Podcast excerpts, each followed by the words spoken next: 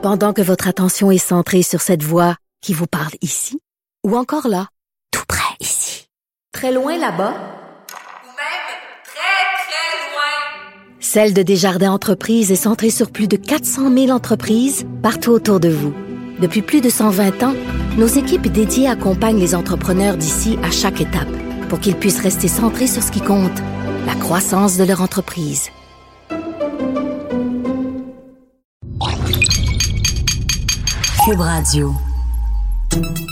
Salut, c'est Charles Dran avec l'équipe dans 5 minutes. On s'intéresse aux sciences, à l'histoire et à l'actualité.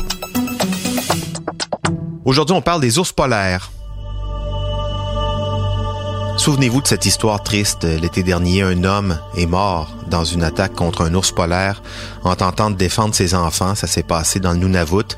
Aaron Gibbons, 31 ans, s'était interposé pour protéger ses enfants qui se faisaient charger par un ours polaire lors d'une partie de pêche. Il n'a pas survécu à ses blessures. Ce sont des incidents rares, il faut dire, normalement. Mais depuis six mois, deux morts dans le Nunavut. Un rapport local conclut qu'il y aurait trop d'ours polaires, qu'il faudrait en fait ouvrir la chasse pour réguler la population. Évidemment, les scientifiques, mais aussi les environnementalistes s'arrachent les cheveux de la tête.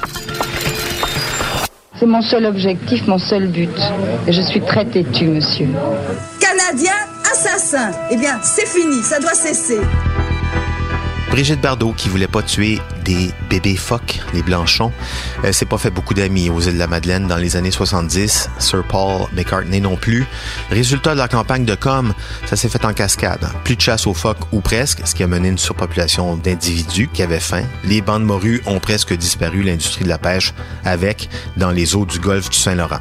Aujourd'hui, ce contexte a changé, mais on va peut-être assister à un autre combat de communication autour d'une espèce et de population locale. Un combat inégal aux conséquences difficiles à prévoir.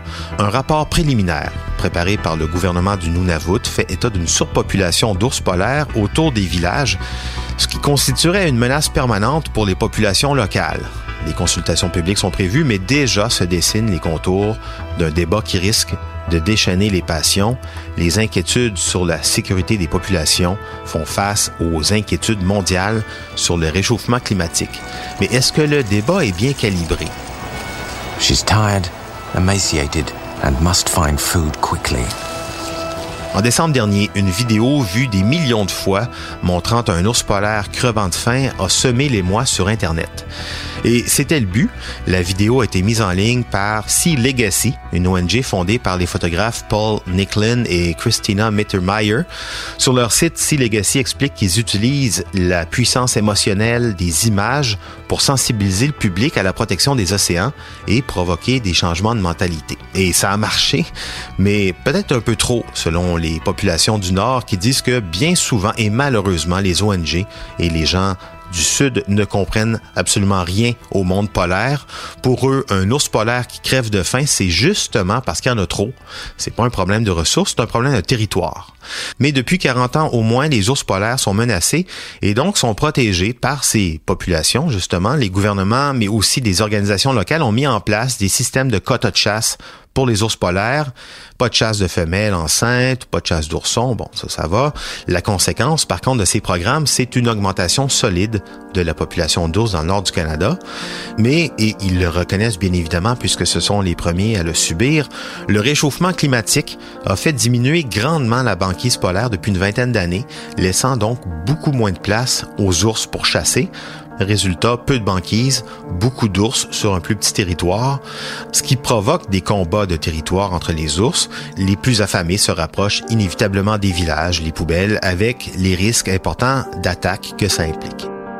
Et aussi, par conséquent, le spectacle désolant de certains ours affamés, filmés, en train de crever de faim dans les poubelles de campements abandonnés.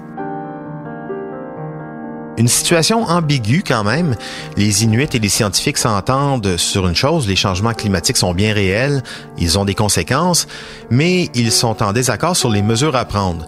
Les Inuits disent qu'il y a trop d'ours, donc il faut réguler les populations avec des carabines. Les scientifiques disent aussi qu'il y a plus d'ours, mais pas tant que ça, qu'il faut au contraire protéger l'espèce. Ces désaccords, et c'est là que les tensions se font le plus sentir, ils se manifestent sur fond de ressentiment et d'incompréhension culturelle. Selon les Inuits, les scientifiques et les groupes de protection animale méprisent grandement leur savoir à eux, leur savoir millénaire en matière de cohabitation avec l'ours polaire. Ils donnent un exemple, ils disent que les scientifiques savent pas compter les populations d'ours, les sondages s'effectuent avec du repérage aérien, mais tout Inuit qui se respecte sait très bien que l'ours polaire, il sort chasser partant couvert en pleine tempête ou brouillard, donc pour se rapprocher plus facilement de ses proies. On en oublierait beaucoup dans le comptage aérien les scientifiques et surtout les environnementalistes disent eux que les Inuits, euh, ben en fait, ils sous-estiment la population volontairement parce que ça leur permet de chasser et de faire un peu d'argent. Quand on sait qu'une peau d'ours peut rapporter entre 3 et 4 000 dollars, c'est quand même pas la fin du monde. En tous les cas, les consultations publiques ont lieu en ce moment même sur la question du contrôle des populations d'ours polaires, idéalement, et c'est à ça qu'elles servent au gouvernement du Nunavut. On espère un dialogue constructif et dépassionné sur la question, loin des environnementalistes à la Brigitte Bardot, loin des réseaux sociaux qui diffusent des images qui amplifient un débat comme on a vu pour le phoque et qui autrement ajoutent des problèmes supplémentaires à des réalités pas mal plus complexes à gérer qu'on le pense. C'était en 5 minutes.